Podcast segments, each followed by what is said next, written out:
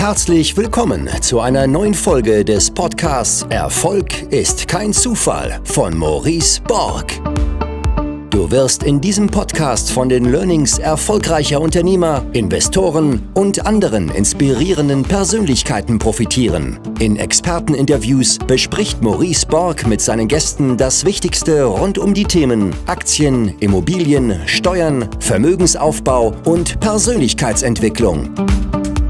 Und jetzt viel Spaß bei der neuen Folge.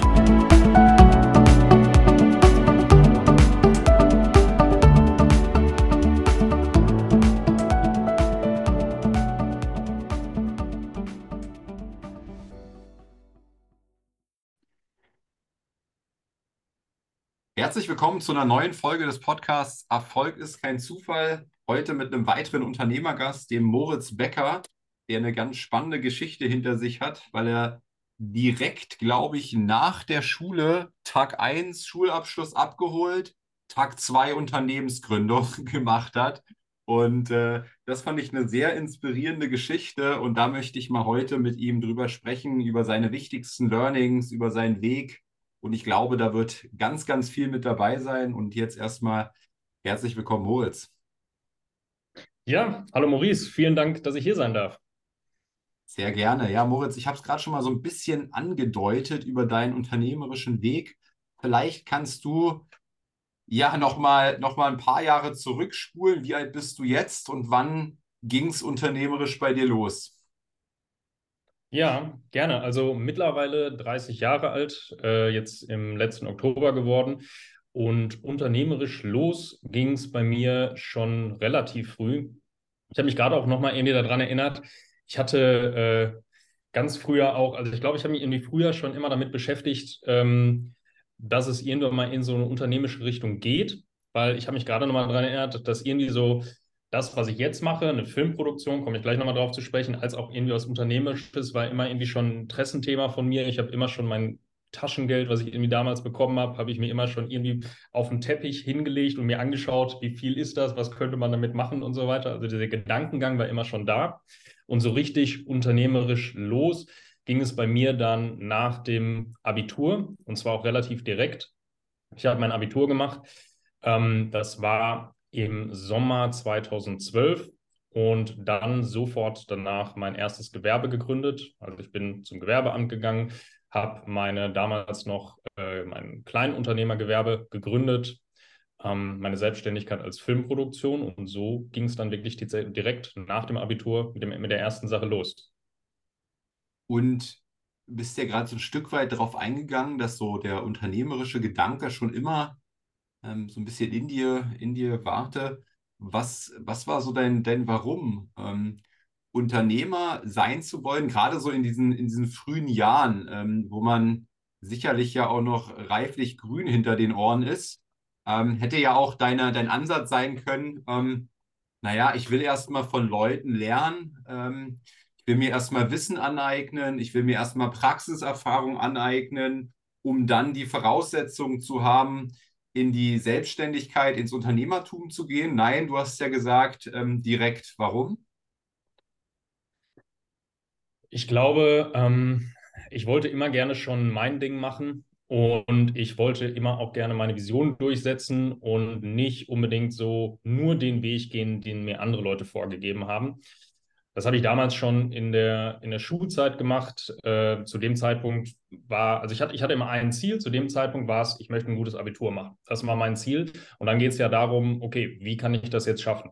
Ich kann entweder alle Sachen perfekt lernen, sozusagen meinen Stoff lernen, oder ich kann mir sozusagen überlegen, okay, wie kann ich das am besten umsetzen und welche Elemente brauche ich dafür? Ich brauche ein bisschen Stoff und ich brauche auch ein bisschen eine Taktik, um das gut umsetzen zu können.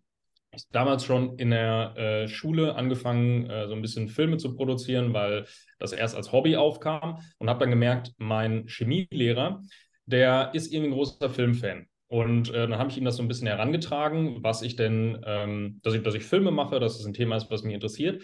Und das ist bei ihm sehr auf Interesse gestoßen. Und dann war auf einmal so, hm, wir brauchen auf einmal für jedes äh, Chemieprojekt, was wir machen, brauchen wir auf einmal einen Film am Ende. Äh, und dann gab es bei uns in der Klasse von 15 Leuten gab es 14 Leute, die das Chemieprojekt umgesetzt haben und einen, der keinen Kittel anhatte und äh, seine Kamera mitgenommen hat und davon einen Film gedreht hat. Und da gab es am Ende Noten und ich hatte immer eine sehr, sehr gute Note dafür, dass ich am Ende eigentlich einen Film gemacht habe.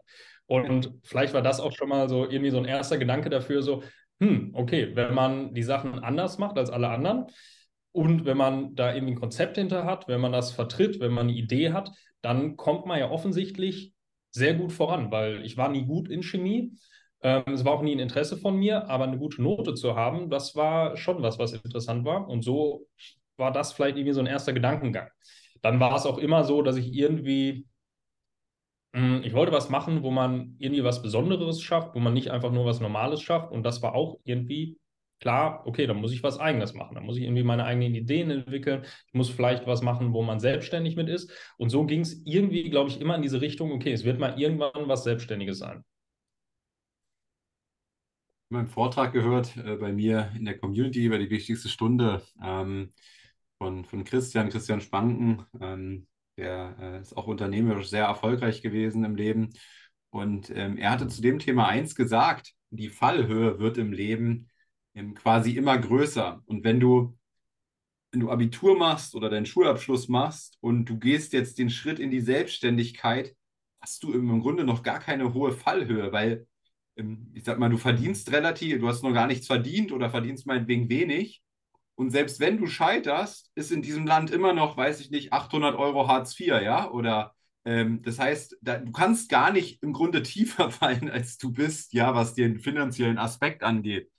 Wenn du damit aber zögerst und immer wieder das weiter aufschiebst, wird eben die Fallhöhe immer höher im Sinne von, naja, ähm, jetzt machst du noch ein Studium, dann, ähm, dann äh, machst du einen Abschluss, dann verdienst du schon 50.000 und jetzt die Entscheidung zu treffen, ich gehe in die Selbstständigkeit, ist eine Fallhöhe von 50.000 Euro, ja. Ähm, das heißt, es wird immer größer und es geht das Leben lang so weiter, ja. Irgendwann hast du ein Haus abzubezahlen, ähm, irgendwann hast du sämtliche Verpflichtungen, Kinder, Familie etc. Deswegen die Fallhöhe wird immer, immer größer. Und dementsprechend, das fand ich so ein Bild, äh, ähm, was, was, was, was ich inspirierend fand, um eben auch wirklich früh diesen, diese, diese Schritte zu gehen. Wie bist du umgegangen, gerade mit dem Thema Angst und auch Umfeld? Äh, also, was haben die Leute um dich herum gesagt? Was haben deine Eltern gesagt? Ja, ähm, äh, wie war da dein Umgang? Ja, ja, sehr interessant, dass du das sagst. Ähm, ich habe das Zitat vorne noch nicht gehört, aber das ist mir natürlich auch was, was mir jetzt mittlerweile klar geworden ist. Zu dem Zeitpunkt, als ich meine Selbstständigkeit gestartet habe, hatte ich kein Risiko und ich hatte auch keine Sorge, weil ähm, ich hatte keine Fallhöhe. Ich wusste nicht, was potenziell alles Negatives passieren kann, sondern ich habe einfach gemacht und ich habe sehr viel zu diesem Zeitraum gemacht ähm, und mich dadurch weiterentwickelt, aber komplett ohne Angst, komplett ohne Sorge. Man wohnt zu Hause, man hat keine Kosten, man hat zwar zu, in meinem Fall jetzt zu dem Zeitpunkt Geld in eine Kamera investiert, aber ansonsten keinerlei Risiko. Und ich glaube auch, wenn ich jetzt ähm, ich bin jetzt auch noch nicht super alt, aber wenn ich jetzt was komplett Neues starten würde, durch die ganzen Erfahrungen, die man vielleicht auch gemacht hat, ist einfach ein gewisses Risiko höher und man überlegt sich vielleicht zweimal, macht man jetzt was komplett anderes, als man das davor gemacht hat. Ähm, deswegen, das war, glaube ich, einfach auch ein Riesenmotor für mich, dass ich zu dem Zeitpunkt einfach machen konnte. Mal läuft es gut, mal läuft es nicht so gut und man entwickelt sich von Zeit zu Zeit weiter. Mhm. Und das, was du, du hast schon erwähnt jetzt mit, mit, mit Kamera, äh, was genau hast du da, ähm, was genau war deine Dienstleistung? Also, ähm, ich habe sozusagen den Vorläufer jetzt von meiner jetzigen Filmproduktionsfirma gegründet. Ähm, aktuell eine Filmproduktionsfirma, die primär auf Social Media spezialisiert ist. Wir machen Content für Unternehmen wie Adidas, Snipes, Nike, alles das, was man jetzt beispielsweise auf TikTok, auf Instagram sieht, auf YouTube sieht. Ähm, zu dem Zeitpunkt damals, ähm, ich habe 500 Euro genommen, doch, das waren schon, waren schon Euro und die habe ich in eine Kamera investiert, war ein Rieseninvestment zu diesem Zeitpunkt, alles, was ich hatte. Ähm, und hatte erstmal ein Interesse, grundsätzlich irgendwie was aufzunehmen. Ich hatte immer schon Interesse, was Künstlerisches zu machen diesen, zu diesem Zeitpunkt, habe das, glaube ich, früher auch irgendwie in verschiedenen Art und Weisen immer gemacht Und da ist, glaube ich, auch so dieses Thema, Film ist nah im künstlerischen Bereich, also wollte ich das mal ausprobieren. Ähm, was für mich auch nochmal zusätzlich ein Riesenfaktor war, dadurch, dass ich alles, was ich hatte, meine 500 Euro in die Kamera investiert hatte, war das nicht so eine Sache, ich habe jetzt eine Kamera und mal nehme ich die, mal probiere ich damit aus und mache mal ein bisschen was, sondern ich habe alles, was ich habe, in eine Kamera investiert, also muss ich mich damit beschäftigen. Ich habe mir sozusagen in gewisser Weise einen eigenen Zwang aufgelegt, okay, ich muss das jetzt ausprobieren, ich muss täglich damit was machen, damit sich das lohnt, was ich da investiert habe. Habe diese Kamera gekauft, ähm, und habe dann erstmal zu diesem Zeitpunkt, äh, war glaube ich noch, da gab es noch MySpace und ähm, MyVideo und so, diese ganzen Plattformen. Äh, da gab es noch nicht wirklich YouTube und Instagram. Das bedeutet, was man damals produziert hat, das waren so eher so, eher so Sketche, lustige Sachen, die dann auf MySpace gelandet sind, auf MyVideo gelandet sind. Ähm, da habe ich mich dann, habe hab ich selber mit Freunden, habe ich was gedreht und wir haben diese Sachen veröffentlicht. Ähm, und dann kam es immer mehr und mehr dazu, dass ähm, sich das so ein bisschen rumgesprochen hat, dass jetzt bei mir in der Stadt, ich komme aus Hagen, ist jetzt auch keine riesengroße Stadt, dass es da jemand gibt, der irgendwie Filme macht, ähm, der es vielleicht auch ganz gut macht. Und so hat sich das so ein bisschen entwickelt, dass ich mal ein erstes Konzert gedreht habe. Dann habe ich mal irgendwann für uns, für einen lokalen Stadtanzeiger was gedreht. Und dadurch hat sich das dann so mehr und mehr entwickelt, dass für mich auch mit der Zeit klar wurde, und das waren ganz wichtige Faktoren. Ich habe gemerkt, okay, das macht mir Spaß und das ist was, wo ich Geld mit verdienen kann. Und ich weiß noch ganz genau, als diese zwei Faktoren für mich zusammenkamen, war für mich ein ganz klarer Fall von, okay, ah, das ist jetzt mein Job. Es war irgendwie so ganz klar in meinem Kopf, okay, es macht mir Spaß, man kann Geld mit verdienen, ist was Interessantes, okay, dann ist das jetzt mein Job. Und das war fest in meinem Kopf und äh, dann so ab dem Zeitpunkt habe ich da auch nicht irgendwie mir irgendwie nochmal überlegt, ob ich was anderes mache, sondern es war ganz klar, okay, das ist das Ding und das mache ich jetzt. Und das machst du seit jetzt, weiß ich nicht, zwölf Jahren? Genau.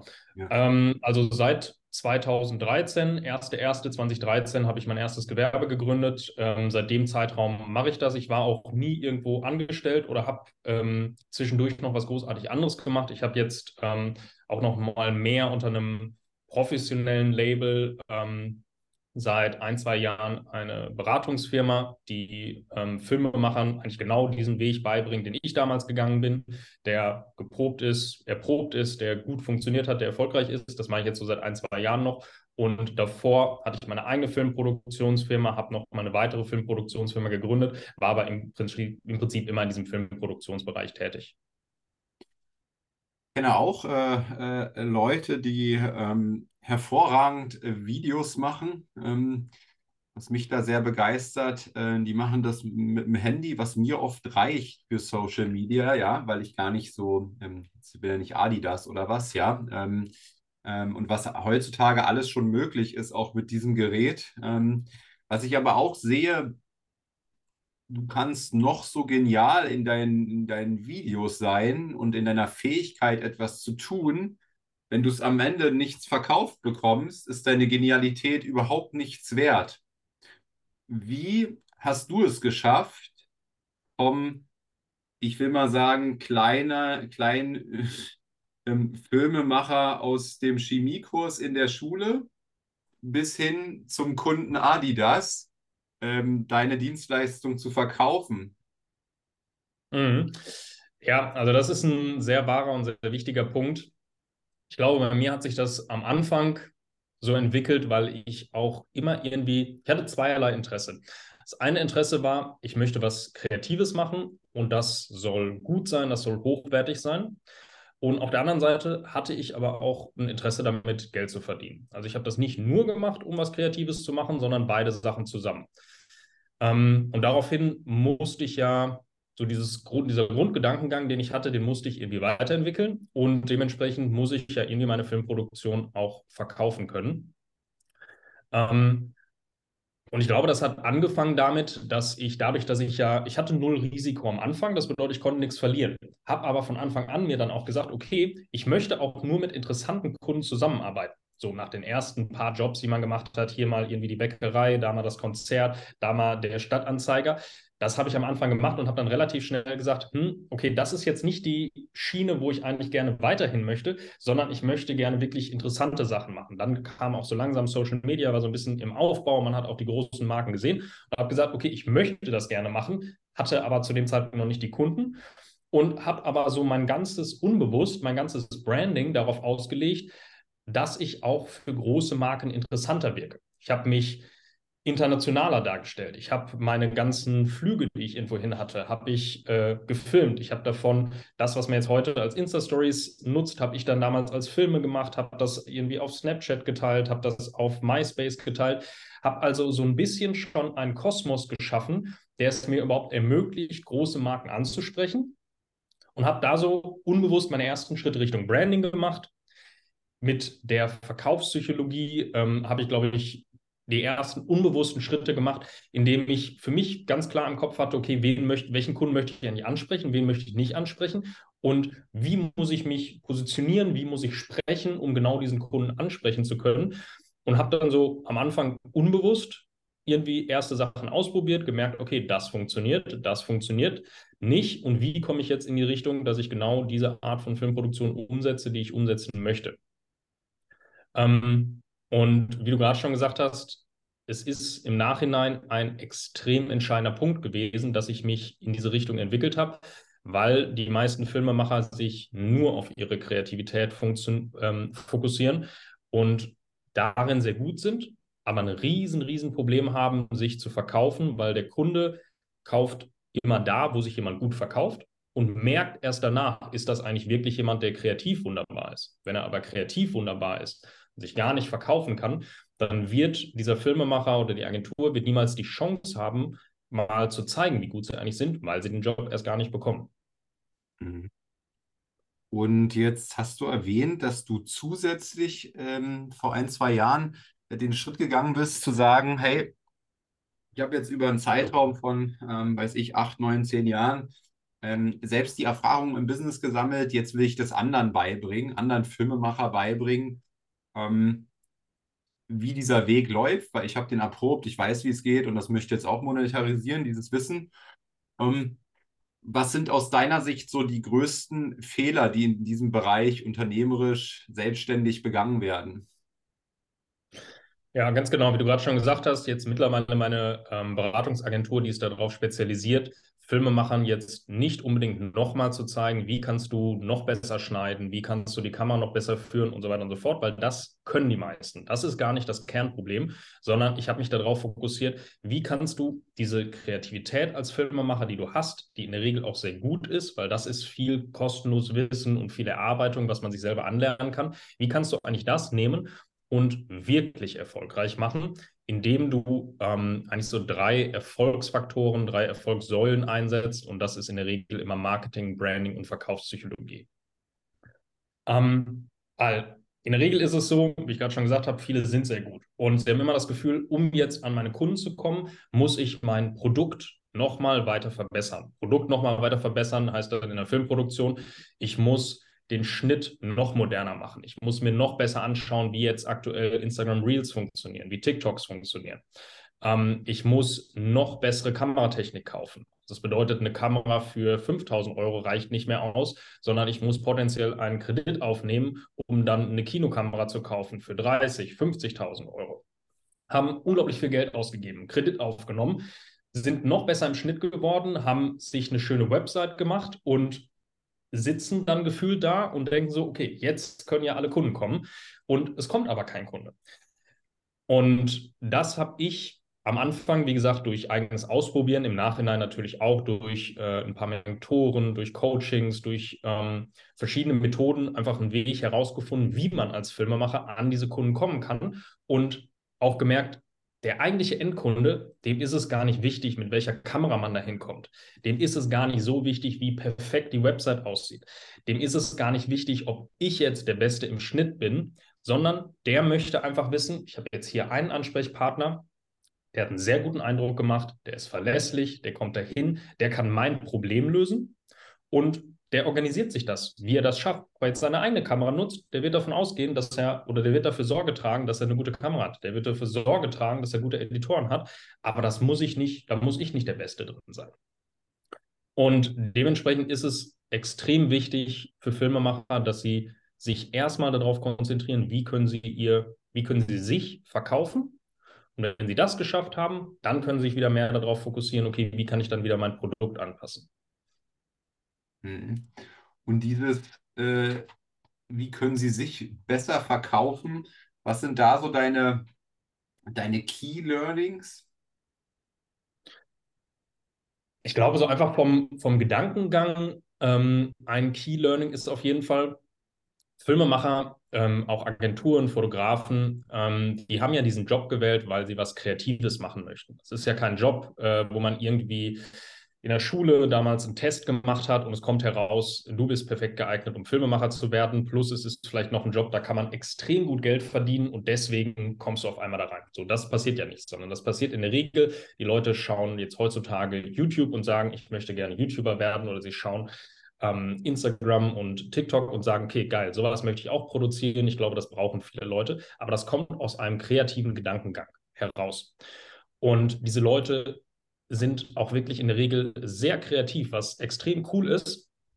Und nur, die, nur dieser Gedankengang führt dann dazu, okay, alles, was irgendwie mit Verkauf zu tun hat, was so mit Marketing zu tun hat, das, das blocke ich eigentlich raus, das will ich gar nicht, weil ich habe mich ja ganz bewusst für was anderes entschieden. Sonst wäre ich ja vielleicht in Richtung BWL gegangen und deswegen das auf gar keinen Fall. Ich werde dafür Sorge tragen, dass ich jetzt im neuen Jahr nochmal ein tolleres Showreel gemacht habe, die Website nochmal toller gemacht habe ähm, und mir nochmal eine bessere Kamera gekauft habe. Und das muss funktionieren. Und das wird leider einfach nicht funktionieren. Das ist, das, man, man sieht es immer wieder, dass dieser Weg viel, viel zu hart ist. Und ähm, in diese Richtung nicht funktioniert. Und jetzt musst du gerade noch mal kurz deine Frage wiederholen, weil ich glaube, ein bisschen den Faden verloren habe. Sag mir das gerne nochmal kurz. Key Learnings im Grunde im Bereich okay. Sales jetzt für Filmemacher. Also was, ähm, ja, was, was kannst du da irgendwie mal mit auf den Weg gehen? Ja, was sind so immer wieder, wenn du das, wenn du das gibst, dann, dann, dann fällt der Groschen oder so etwas, ja? Mhm. Also ich glaube, ähm, wichtig für den Filmemacher zu verstehen ist, ähm, er geht immer davon aus, der Kunde möchte einen Film haben. Und deswegen fokussiere ich all meine Gedanken darauf, ähm, ich verkaufe ihm einen Film. Man spricht mit dem Kunden und sagt, okay, hey, wir können einen Imagefilm für dich machen. Ähm, und man fokussiert alle Gedanken dahin, wie kann der schön aussehen, ähm, welche Kamera können wir verwenden, welches Licht können wir verwenden. Ähm, aber der Kunde, der möchte vielleicht gar keinen Imagefilm. Der kennt nur den Begriff Imagefilm, aber eigentlich möchte er Mitarbeiter anstellen oder eigentlich möchte er mehr Produkte verkaufen. Dann ist es auf einmal kein Imagefilm mehr, sondern es ist ein Produktfilm oder es ist ein Recruitingfilm. Und dahinter steckt nochmal der Gedanke vom Kunden, er möchte ein Problem lösen. Das Problem lösen ist, ich möchte mehr Mitarbeiter haben. Ich möchte mehr Umsatz haben, weil ich investiere ja schon in eine Filmproduktion und das mache ich nicht nur, um was zu haben, was schön ist und am Ende habe ich mein Problem immer noch, sondern ich möchte das Problem lösen. Und leider vielleicht nicht sozusagen so, sich so ein bisschen dieses, äh, diesen romantischen Gedankengang vom Film ähm, mal etwas zu überlagern mit, okay, was möchte mein Kunde wirklich? Und zwar ein Problem lösen. Und wie kann ich ihm helfen, das Problem zu lösen? Wie muss ich den Film aufbauen, dass er wirklich Mitarbeiter findet? Wie muss ich den Film aufbauen, dass ich über TikTok Produkte verkaufen kann? Wenn man so dran geht, dann wird man automatisch viel erfolgreicher sein, weil man diesen Film als Mittel zum Zweck einsetzt und nicht nur als eine schöne kreative Sache. Mhm. Finde ich, find ich schön, dass du es sagst. So, ähm, ich vergleiche das oft immer mit der, mit der Bohrmaschine, ja. Äh, da gibt es Verkäufer, die erzählen dann irgendwie dem Kunden, dass die, keine Ahnung, 1000 Umdrehungen die Sekunde hat, ja, oder dass die ähm, so und so heiß wird oder was weiß ich, ich kenne mich mit Bohrmaschinen nicht aus, ja. Ähm, aber das, worum es geht im Verkauf, ist auch nicht das Loch in der Wand zu verkaufen, weil auch deswegen kauft der Kunde nicht. Aber das wäre schon mal ein Schritt weiter, ja, äh, zu sagen, die Bohrmaschine sorgt dafür, dass du, dass du tolle Löcher in der Wand hast, sondern ähm, am Ende des Tages geht es darum, dass die Bohrmaschine dafür sorgt, dass ich äh, schöne Erinnerungen an, meine, an, an, an, meiner Wand platziere, ja, die mir immer Erinnerungsdividende zum Beispiel schenken, ja.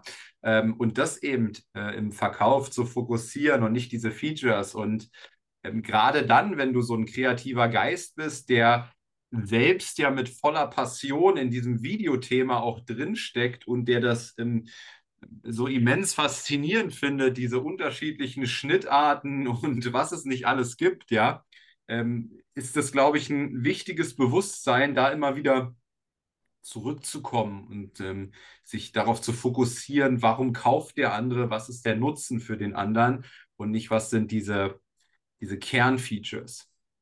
Ja, absolut. Ähm, und so das, was ich mit meinen Teilnehmern auch in meinem Mentoring mache, in dem Coaching mache, ist, viele haben immer die Sorge, wenn ich jetzt auf einmal mit diesem Gedankengang an eine Filmproduktion rangehe und ein Ergebnis erzielen möchte, dann geht diese ganze Kreativität verloren. Und deswegen mache ich es auch wieder nicht. Das ist aber vollkommen falsch. Letztendlich, was ich meinen Teilnehmern auch beibringe, was bei mir auch ganz gut funktioniert hat, ist, dass wir kreative Filme machen, die verkaufspsychologisch optimiert worden sind. Das ist eigentlich nur, wir bringen sozusagen einen Zusatz mit rein. Und durch diesen Zusatz, mit einem ganz klaren Verständnis für, welches Problem muss gelöst werden, auf welcher Plattform, kann man einen kreativen Film produzieren, der noch genauso geil ist, wie man den vorgemacht hat. Mit dem, man kann die geilste Kameratechnik einsetzen, das beste Licht. Das Einzige, was wir noch mit hinzufügen, ist, es soll nicht nur ein schöner Film sein, sondern er soll am Ende auch funktionieren. Und dafür muss auch Verkaufspsychologie in den Film mit rein. Muss sozusagen zwei, zwei Herausforderungen des Kreativen lösen. Das eine ist, er muss überhaupt erstmal an seine Kunden kommen, dass das nicht so ein Ratespiel ist. Heute habe ich mal einen guten Auftrag, den nächsten Monat muss ich irgendwie mal ein Objektiv verkaufen, damit ich mir Essen kaufen kann. Dass man das mal gelöst hat. Aber danach sind die zweiten 50 Prozent genauso wichtig. Und zwar, dass man für diesen Neukunden, den man gewonnen hat, ein Ergebnis liefert, wo er sagt, geil, ein Film ist eigentlich das Beste, was ich überhaupt haben kann, weil es sieht gut aus. Ich habe ein gewisses Prestige, ich kann das zeigen und es löst noch ein Problem. Wenn ich die zwei Sachen kombiniere, dann habe ich ja die beste Problemlösung, die ich mir vorstellen kann, weil es ist nicht einfach nur gelöst, sondern ich kann sogar zeigen, schau mal, es ist auf eine coole Art und Weise gelöst worden und habe noch ein gewisses Prestige. Wenn ich das dann für den Neukunden schaffe, dann wird er in der Regel, diese Erfahrung habe ich gemacht, habe ich auch bei meinen Teilnehmern gemacht, dann wird er in der Regel zum Stammkunden. Und wenn jetzt dieser Neukunde zum Stammkunden wird und sagt, geil, das machen wir jetzt noch zehnmal, dann kann ich mich als Filmemacher ja wieder auch mehr auf meine Filmproduktion konzentrieren und weniger auf mein Marketing, das Mittel zum Zweck, um meine, an meine Kunden zu kommen, weil ich kann mir einfach einen schönen Stamm an Stammkunden aufbauen, mit denen ich immer gerne wieder zusammenarbeiten möchte, die ab und zu vielleicht mal austauschen. Aber dieses Konzept, glaube ich, das führt immer noch dazu, dass der Filmemacher ähm, sehr zufrieden ist, weil er sich wieder viel auf die Filmproduktion konzentrieren muss. Aber es beinhaltet natürlich einmal eine richtige Herangehensweise und vielleicht einmal auch eine kleine Veränderung im Gedankengang, wofür eine Filmproduktion eigentlich wirklich da ist, wofür sie notwendig ist und warum ein Kunde eigentlich auch wirklich bei uns bucht. Und Thema Verkaufspsychologie hast du angesprochen. Ich habe ja selbst in einer Agentur sechs Jahre gearbeitet, wo wir ähm, ein ganzes Psychologenteam hatten und Webseiten äh, verkaufspsychologisch äh, optimiert haben und dafür gesorgt haben, dass sie ja besser verkaufen, mehr Leads generieren und so weiter. Ähm, was waren für dich so die wichtigsten Erkenntnisse in der Verkaufspsychologie, die du zum Beispiel auch in Videos oft einsetzt? Also es geht eigentlich schon damit los, welche Art von Film ein Kunde benötigt häufig ist es so, das habe ich gerade schon einmal ganz kurz angesprochen, Film gleich Imagefilm. Jeder Kunde sagt immer, ach, wir können eigentlich mal einen Imagefilm produzieren, weil das ist der bekannte Begriff. Kein Kunde sagt, wir sollten mal einen Produktfilm produzieren oder wir sollten mal ein Erklärvideo produzieren, ähm, sondern es ist ein Imagefilm. Und wenn man jetzt das gar nicht hinterfragt als Dienstleister, als Filmproduktion und einen Imagefilm produziert, dann bekommt der Kunde dieses typische Ding, was man seit äh, 50 Jahren kennt, was man auf die Website packt, irgendwie einen siebenminütigen Film, der mal von allem so etwas zeigt, aber der hat überhaupt kein, kein Ziel, dieser Film. Der hat auch keinen Call to Action am Ende, dass irgendwas gemacht werden soll, sondern der zeigt ein bisschen die Story, ein bisschen die Mitarbeiter, ein bisschen das und das und das. Dann hat man am Ende einen super langen Film, den leider keiner sieht, weil er ist viel zu lang für eine kalte Zielgruppe. Die schaut sich keinen sieben, achtminütigen Film an und die wird am Ende auch keine Handlung ausführen, weil gar nicht nach einer Handlung gefragt worden ist. Das führt dann wieder dazu, dass der Kunde sagt, ja, jetzt habe ich Geld investiert in diesen Film. Schön, dass wir das mal gemacht haben. Alle Probleme habe ich nach wie vor und jetzt suche ich mir Dienstleister, die Probleme lösen können. Wenn ich aber als gute Filmproduktionsfirma da am Anfang schon einhake und sage, okay, cool, ähm, du möchtest einen Imagefilm machen. Was möchtest du denn mit dem Imagefilm erreichen? Dann frage ich ja schon ganz klar nach, was er eigentlich erreichen möchte. Und dann sagt er mir, hm, mit dem Imagefilm würde ich eigentlich gerne irgendwie dafür sorgen, dass wir zwei Mitarbeiter haben. Da brauchen wir noch zwei Elektriker beispielsweise. Ähm, und ich habe im Online-Shop noch das neue Produkt. Und wenn sich das so ein bisschen mitverkaufen würde, wäre das ja super. Kann ich für mich als Filmemacher schon wieder übersetzen, okay, eigentlich braucht er einen Produktfilm und er braucht einen Recruiting-Film und einen Imagefilm braucht er zum aktuellen Zeitpunkt noch gar nicht. Und so kann ich mir das durch geschicktes Fragen erarbeiten, was der Kunde eigentlich haben möchte, weil selbst mein Kunde weiß es ja teilweise nicht, was er haben möchte, aber meine Aufgabe als guter Dienstleister ist, ihn dahingehend zu beraten, was er wirklich braucht und kann mir so, das geht, ist natürlich ein Prozess, den wir anwenden, der noch viel weiter geht, aber so kann ich mir Stück für Stück erarbeiten, was braucht eigentlich wirklich mein Kunde. Wenn ich das gemacht habe und irgendwann in die Filmproduktion gehe, muss ich auch noch wissen, wird diese Filmproduktion beispielsweise auf TikTok ausgespielt oder auf LinkedIn? Zwei völlig verschiedene Zielgruppen, die anders reagieren.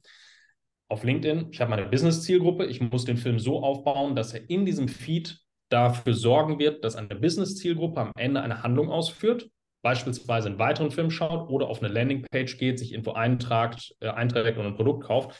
Auf TikTok muss ich dafür sorgen, dass ich das beispielsweise, ich filme das Ganze beispielsweise mit dem Handy. Ich habe noch einen Greenscreen-Hintergrund. Ich erkläre was, aber ich mache einen ganz anderen Film, als ich ihn auf LinkedIn machen würde, weil ich eine ganz andere Zielgruppe anspreche und vielleicht auch einen ganz anderen Call to Action brauche. Und auch das ist heutzutage die Aufgabe eines guten Videodienstleisters im Videomarketing, dafür zu sorgen, dass der Kunde das bekommt, weil er möchte einfach nur sein Problem gelöst haben.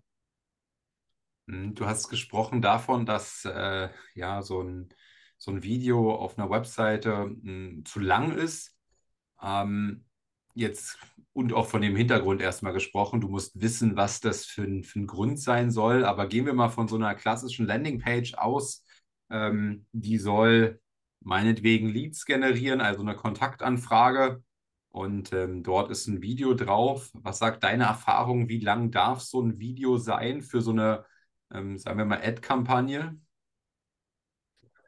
Also die Erfahrung ist, dass ein Video, was mal auf einer, was auf einer Landingpage ist, wenn das jetzt eine Person ist, die der Allgemeinheit noch nicht so bekannt ist, dann würde ich dieses Video immer ungefähr 60 Sekunden lang machen. Das ist, wenn man auf, wenn man den Kunden schon dazu bekommen hat, dass er von Social Media auf eine Landingpage geht, dann ist ja ein gewisses Commitment schon mal da.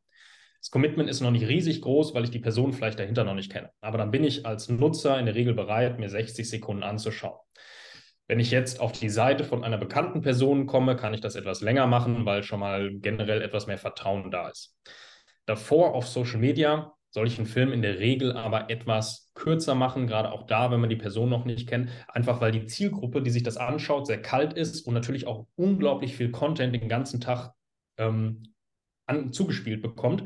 Und wenn jedes Video da potenziell, sagen wir mal, drei Minuten lang wäre oder selbst nur 60 Sekunden lang ist, wie hoch ist die Wahrscheinlichkeit, dass jemand bei drei oder fünf oder 12.000 Werbebotschaften am Tag sich dieses Video wirklich in der Länge anschauen wird, um potenziell irgendwo auf ein Call to Action zu reagieren, ist sehr gering. Mhm. Also die große Kunst, ähm, das habe ich nämlich auch mal festgestellt. Wir haben mal so ein Video gemacht für eine Landingpage von meiner Smart Seller Academy. Kannst du dir mal angucken, ist immer noch drauf. Ist, glaube ich, sieben Minuten oder so genau das Beispiel, was du gesagt hast. Ne? Ähm, ähm, ich glaube auch ähm, tatsächlich so auch produziert, so ähnlich wie du gesagt hast. Ne? Also ähm, ja, wir wollten so ein cooles Video produzieren oder so, ja. Ähm, und am Ende ist halt ganz viel da drin, aber wird sich wahrscheinlich kein Schwein so, so angucken, ne? weil es einfach viel zu lang ist mit, mit, mit, mit sieben Minuten. Ähm, du hast noch angesprochen Social Media, dass du da auch sehr aktiv bist. Äh, das finde ich, find ich spannend. Ich habe selbst im, im letzten Jahr mal einiges ausprobiert. Äh, habe auch äh, zwei Social Media Berater, die selber sehr erfolgreich sind äh, in Social Media die zu mir meinten, Maurice, du musst jetzt mal mit Reels anfangen. Ja. Und ich hatte gar keinen Bock drauf, habe aber gesagt, gut, ähm, das sind ja häufig die Dinge, woran du auch lernen kannst, ja, und wieder Komfortzone verlassen, also mich da irgendwie zu Hause hinzustellen und dann ähm, eine Kamera aufzubauen und dann da reinzusprechen, äh, war für mich schon wirklich Komfortzone verlassen. Ähm, habe mir auch fleißig Mühe gegeben. Dann waren die Dinger immer viel zu lang für die. Ne? Dann meinte einer, muss, muss knackiger auf den Punkt, äh, dein Gesicht und so weiter. Ja. Da haben sie mich richtig zur Sau gemacht und die beiden glaube ich, 16 und 20. Ja, also äh, ähm, ich weiß gar nicht, wann ich das letzte Mal von Menschen ähm, so auseinandergenommen worden, die so jung sind. Ähm, aber cool, ja, von den Menschen kannst du lernen. Und ähm, habe dann am Ende aber auch gemerkt, ey, irgendwie, ich bin jemand, wenn ich konzentriert bin, dann gucke ich immer so, ähm, manche sagen böse, für viele erscheint es immer böse. Ich konzentriere mich aber einfach nur und meine, meine Augen gehen halt so runter, glaube ich. Und es war am Ende nicht das, äh, nicht das geeignetste, glaube ich, um ähm, erfolgreich mit Reels zu sein, wenn die Menschen immer Angst haben, wenn du sie anguckst. Ähm, aber ja, war ein cooler, ein cooler Ausflug. Was sind so da deine, äh, deine, deine wesentlichen Erfahrungen? Ähm, wir haben heute 23. Januar, die Zeit, die, die Welt dreht sich ja auch ganz schnell, ne? Ähm, in dem Bereich. Aber wenn du sagst, so Thema Reels, Thema Videos bei Social Media, wie gestaltest du die optimal? Ja, also wie du auch sagtest, es ändert sich immer ähm, und es ist auch immer so, irgendjemand hat mal jetzt was ausprobiert, das funktioniert ganz gut und alle springen natürlich dann auf diesen Trend auf. Und es macht Sinn, das Ganze mitzumachen, aber es macht definitiv Sinn, auch ähm, einen eigenen Stil dafür zu entwickeln, weil ansonsten kopieren sich am Ende wieder alle selber und keiner sticht so wirklich heraus. Ähm, wenn man sich jetzt mal diese aktuell sehr beliebten Videos anschaut, die ähm, ich mache die, jeder andere macht die, ich glaube, du machst in gewisser, Weise, in gewisser Art und Weise auch. Ähm, man erklärt ein Thema, hat unten ähm, diese Captions mit drin, also es bedeutet diese Schrift, damit der Zuschauer hören und lesen kann. Ähm, ist ein Trend, der in den USA entstanden ist und der dann jetzt sich komplett ausgebreitet hat und aktuell macht das jeder. Ähm, viele gehen das Ganze aber so an, dass sie einfach gehört haben, okay, das ist jetzt der Trend, den sollte ich auch machen. Und ich habe beispielsweise ein Coaching-Business dahinter und ich habe ein Agentur-Business dahinter. Ähm, das bedeutet, ich mache das jetzt einfach nur, um auch Aufmerksamkeit zu erzielen und erkläre jetzt ein Thema relativ sanft, weil ich möchte auch nicht so viel hinter meiner Paywall sozusagen schon erklären, weil dann habe ich Sorge, dass Leute nicht in meinen Kurs oder in ein Coaching reinkommen. Und genau da, wenn man das so macht, kann man sich die Zeit definitiv auch sparen. Weil, nur mal als Beispiel, du bist jetzt in diesem Umfeld, was alles gleich aussieht. Jeder macht die gleichen Videos und du würdest jetzt einfach nur erklären, warum ist Branding sinnvoll. Dann wird ja niemand sich dein 60-sekündiges Reel oder dein 40-sekündiges Reel anschauen und sagen, Mensch, der Typ ist richtig geil, weil der hat mir jetzt gesagt, Branding ist wichtig. Sondern sie werden sich das Video anschauen, wo jemand ein Thema erklärt, was besser ist als der Content, der bei anderen hinter der Paywall ist. Und dementsprechend ist es extrem wichtig, etwas in diesen Reels, wenn man schon den gleichen Stil macht, den alle anderen machen, wenn man da was erklärt, was wirklich einen Mehrwert bietet. Dass dich deine Zielgruppe häufig sieht, aber immer wieder denkt, okay, das war geil, okay, das war schon wieder geil. Das hat mir schon wieder weitergeholfen und das hat mir schon wieder weitergeholfen. Und wenn Sie da irgendwann mal so fünf bis zwölf Kontaktpunkte geknüpft haben, dann werden Sie eine Entscheidung treffen und auch mal auf deine Landingpage gehen und sich mehr mit dir beschäftigen. Wenn du aber zwölf von diesen Videos machst, die allesamt keinen Mehrwert bieten, dann wird dieser Effekt nicht erzielt, weil dann wird man sofort weitergescrollt. Das bedeutet, wichtig ist, ähm, wenn man die äußere Hülle übernimmt, die jetzt gerade im Trend ist, das kann und sollte man machen, weil dann ist es ein Wiedererkennungswert für deine Zielgruppe. Sie sagen, ach cool, der macht das auch, aber dann mach sehr guten Inhalt, der, der wirklich der Zielgruppe weiterhilft und wichtig ist es auch, authentisch zu sein. Du hast ja auch gerade gesagt, man tendiert manchmal dazu, wenn man konzentriert ist, eher so ein bisschen grimmig zu schauen. Aber deine neue Zielgruppe weiß ja noch nicht, dass du vielleicht jemand bist, der konzentriert eher grimmig schaut, sondern sagt dann eher, boah, nee, der ist mir unsympathisch. Ich lerne das lieber von jemand anderem. Und dann ist man auch schon wieder sofort überscrollt und jemand ist bei der Konkurrenz. Also man muss versuchen, das Ganze so authentisch zu machen, wie man wirklich ist, so echt zu machen, wenn man sich mal verspricht. Auch ich habe mich hier zwei, dreimal versprochen, dann ist das vollkommen in Ordnung, weil es ist authentisch, es ist echt und lieber Mehrwert geben, das häufig machen und dann wird die Zielgruppe auch irgendwann auf deine Landingpage gehen und sich eintragen oder was kaufen. Mhm. Das heißt, aus, aus deiner Empfehlung heraus, äh, lieber, immer lieber etwas mehr vorab geben als zu wenig. Ich glaube, die Angst haben, die Angst haben ja immer ein Stück weit viele, ähm, naja, wenn ich jetzt zu viel gebe, äh, dann, dann hinten raus ist ja dann fast dasselbe.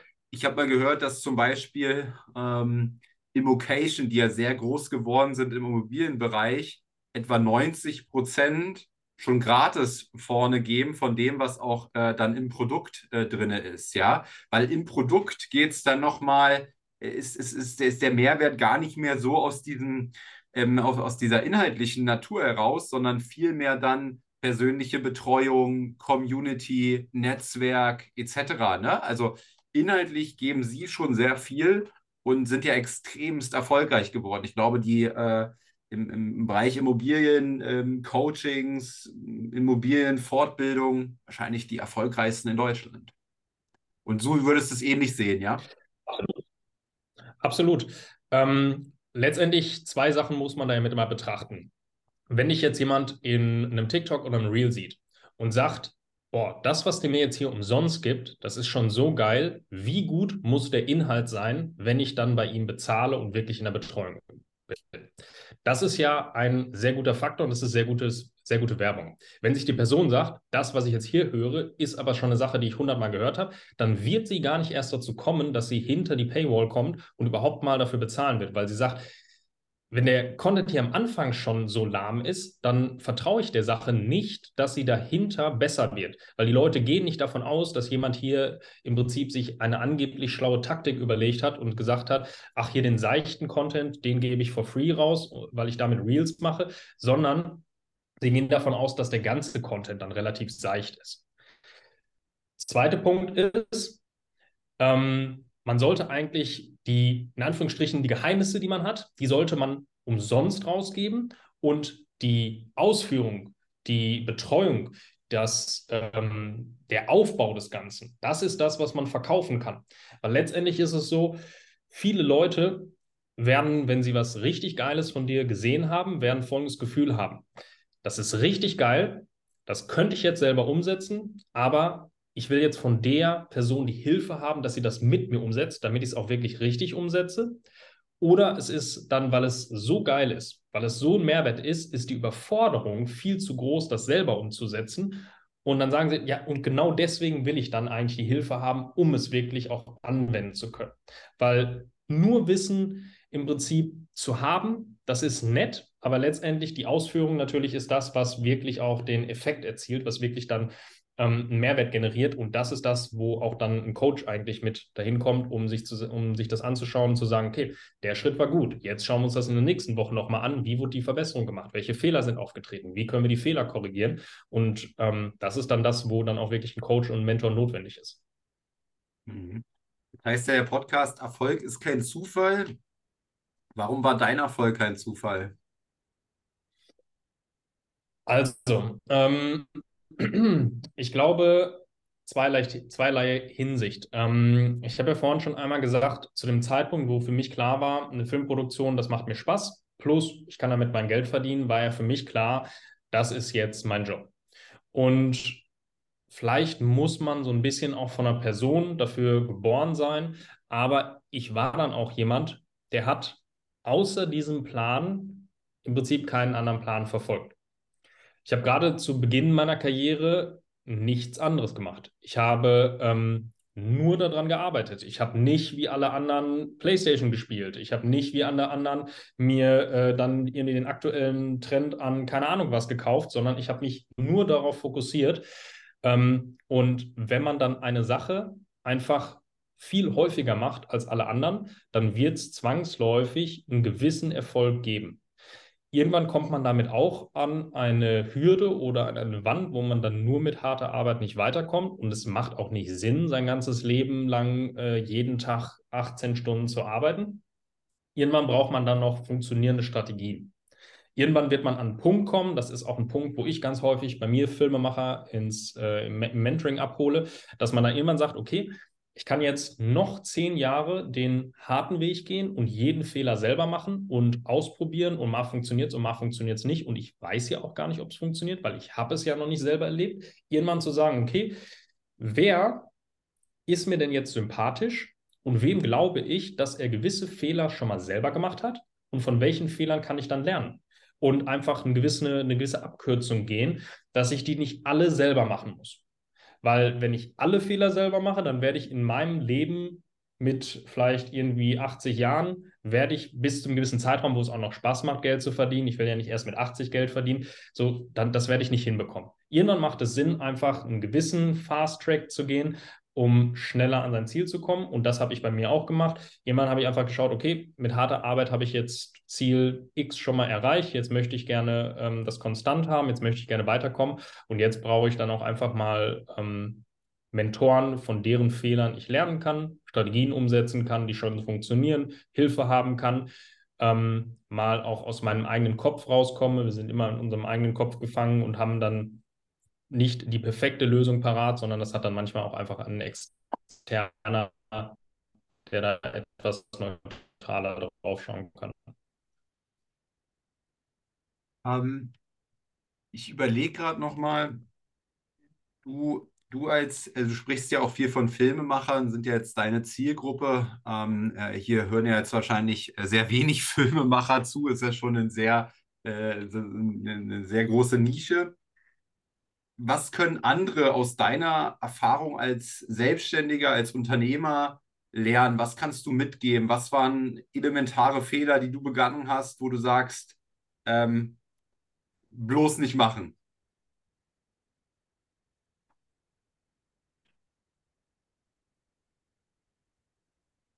Mhm. Okay, elementare Learning. Wort Filmemacher verwendet habe, ist das, glaube ich, für sehr viele Leute ähm, auch einfach auf ihre Nische beziehbar, was ich gerade schon gesagt habe, aber so im Generellen glaube ich, ähm, wenn man ein, wenn man, wenn man erfolgreich sein möchte in seiner Selbstständigkeit, dann sollte man sich auf sowas auch einfach mal committen und ähm, da viel Arbeit reinstecken. Weil viele wollen immer gerne das, das, das Endergebnis haben, aber sind auch nicht bereit, da dann wirklich Mühe reinzustecken und das wirklich mal für einen Zeitraum durchzuziehen und wirklich mal darauf zu verzichten, am Wochenende nur Freizeitaktivitäten zu machen oder ähm, einfach mal ja, an, andere Dinge sein zu lassen, um das Hauptziel zu erreichen. Ich denke, das ist ein, ein wichtiger Punkt. Ähm, sich am Anfang auch klar zu sein, was man eigentlich längerfristig erreichen möchte. Möchte ich jetzt, ich beziehe es nochmal auf eine Filmproduktion, kann aber auch eine Agentur sein, kann aber auch jemand sein, der beispielsweise einen E-Commerce-Shop hat. Möchte ich jetzt, ähm, welchen Kunden möchte ich ansprechen und arbeite ich darauf hin, um wirklich ein, ein Standing und ein Branding zu haben, um ähm, diesen Kunden auch dauerhaft ansprechen zu können und nicht einfach nur einen kleinen Kunden um die Ecke ansprechen zu können. Das wird auch nochmal ein wichtiger Punkt sein. Ähm, Und ich glaube, noch ein weiterer, weiterer wichtiger Aspekt ist, dass man ähm, sich überlegen muss, okay, ich bin jetzt in meiner Haupttätigkeit, bin ich gut. Ähm, sei es jetzt eine Filmproduktion, sei es jemand, der äh, Immobilien renoviert oder was auch immer, dass man sagt, okay, das ist meine Tätigkeit, in der ich gut bin, nachdem ein Kunde bei mir gekauft hat.